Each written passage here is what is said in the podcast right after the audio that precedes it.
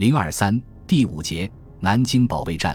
十二月十七日，侵华日军在南京举行入城式，由日本华中方面军司令官松井石根与海军第三舰队司令官长谷川清率部游行。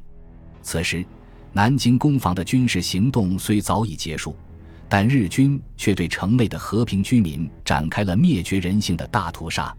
日军在进攻南京的途中，已经开始大肆屠杀中国人民。华中方面军司令官松井石根下达训令，要求发扬日本的武威，而使中国威服。十二月十三日，日军第六师团从光华门、雨花门进入南京城后，立即以各种火器对马路上的难民进行疯狂射击，一时间血肉横飞，尸体遍街。此后，日军分别占领浦口和下关，切断中国守军的退路。并向江面上正在乘舰艇撤退的渡船、木排疯狂扫射，中国军队被枪炮击毙及因舰艇撞翻而淹死者达三千余人。一名日军随军记者这样记述：“我随同攻陷南京的日军一同进城，在城内待了四天，目睹了日军无数暴行。十二月十三日，在中山门附近城墙见到极其恐怖的大屠杀。”俘虏们在二十五公尺宽的城墙上排成一列，许多日本兵端着插上刺刀的步枪，齐声大吼，冲向俘虏的前胸和腹部刺去，一个接着一个刺落城外去了。屠杀战俘仅仅是南京大屠杀的序幕。十二月十四日，日军大部进入南京城，迅即开始烧杀淫掠，有组织、有计划地制造更大规模的屠杀事件。在中山码头、下关车站等地，日军对距即江边的难民疯狂扫射，枪杀数万人。十五日，日军又将平民及已经解除武装的中国军人九千余人押往鱼雷营屠杀。此外，日军还践踏自身承诺，对难民区内的大批难民进行屠杀。十六日傍晚。日军从难民区内搜捕青壮难民五千余人，赴中山石码头集体枪杀，随后将尸体推入江中。对于已经投降的中国士兵俘虏，日军也全部将其处死。大批中国士兵投降以后，在最初的七十二小时内就被日军在城外用机枪扫射处决。日军将南京城内手无寸铁的平民及被俘士兵用绳索捆绑后。每百人或数百人围成一团，用机枪扫射或用汽油焚烧，然后抛尸江河湖塘。据远东国际军事法庭判决书确认，在南京城外有大批的中国士兵放下武器并投降，在他们投降后的七十二小时内，被用机枪屠杀于长江岸边，大约三万多名战俘被这样杀戮。十二月十七日。日本华中方面司令官松井石根进入南京城，大家奖励纵兵作恶最甚的第六师团的师团长谷寿夫。当日，日军从各处搜捕中国士兵俘虏及平民三千余人，赴煤炭港下游江边集体射杀。此后，日军在南京城内的屠杀暴行愈演愈烈。十八日。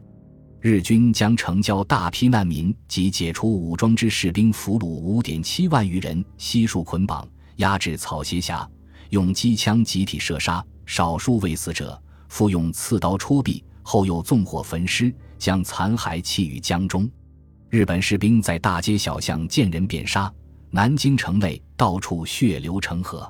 仅十二月一月，日军在汉中门外、鱼雷营江边、中山码头。下关、煤炭港、草鞋峡、水西门外上新河一带、城南凤台乡、花神庙一带、燕子矶江边、宝塔桥、鱼雷营一带屡次制造集体大屠杀，被害者超过十九万人，遍布城郊的分散屠杀更是难以计数。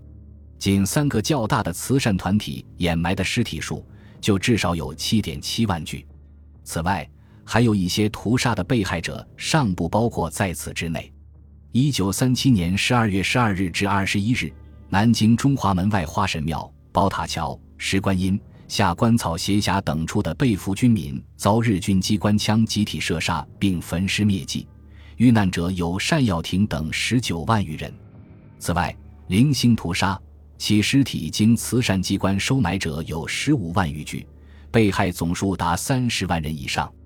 在南京大屠杀中，日军除使用现代化武器之外，还采用各种原始野蛮、残酷无比的杀人方法，如砍头、活埋、水逆、火烧、挖心等等，无所不用其极。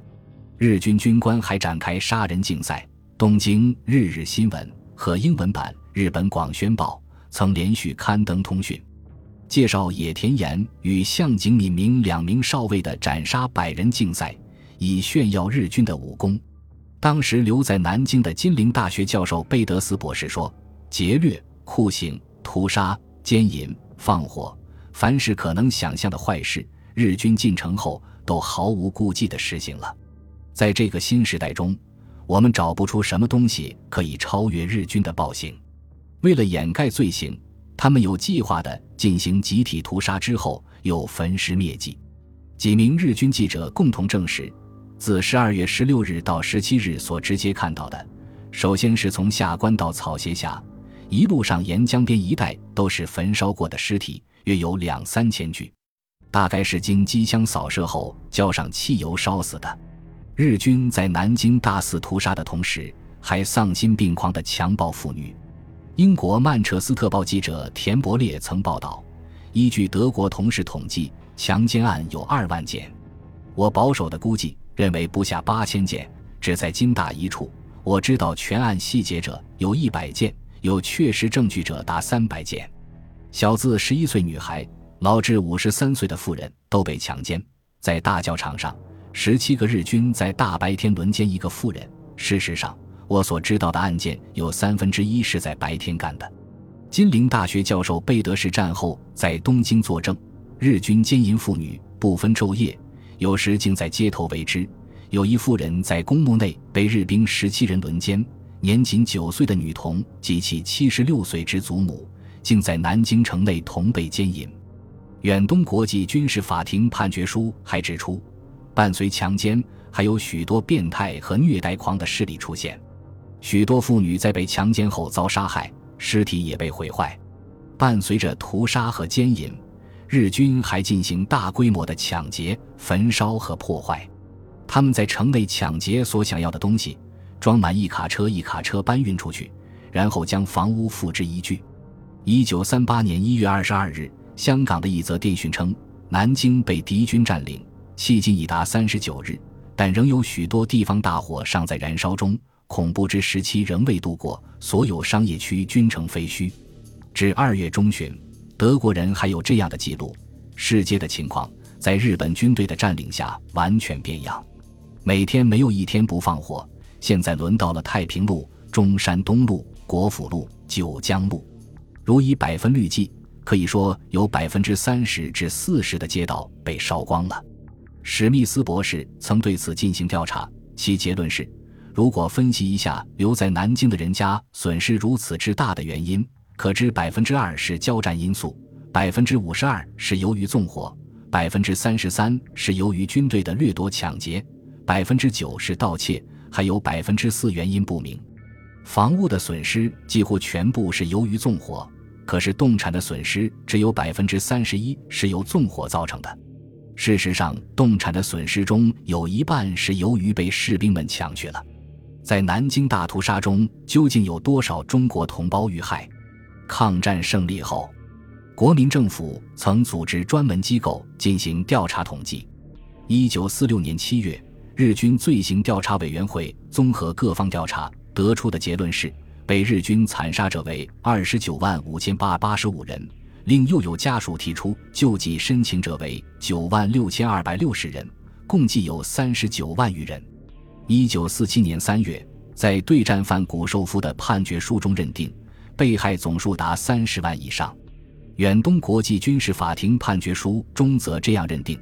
后来的估计显示，在日军占领后的最初六个星期内，南京城内和附近地区被屠杀的平民和俘虏的总数超过二十万。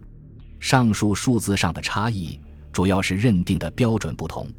远东军事法庭的数字还没有将被日军所烧弃了的尸体投入到长江或以其他方法处分的人们计算在内。而这些数字也是相当巨大的。对于这场史无前例的大屠杀，因涉及范围广、延续时间长，屠杀现场又完全被日军所控制，在事隔多年之后，要做精确统计是极为困难的。但从杀人现场留下的大量罪证、众多被害者与中外目击者的证词，已足以证实南京大屠杀这一罪行的客观存在。此后，拉贝日记。《东史郎日记》等揭露日军暴行的第一手资料陆续被发现与刊布，更提供了有力的旁证。日军的野蛮暴行铁证如山，不容否认。本集播放完毕，感谢您的收听，喜欢请订阅加关注，主页有更多精彩内容。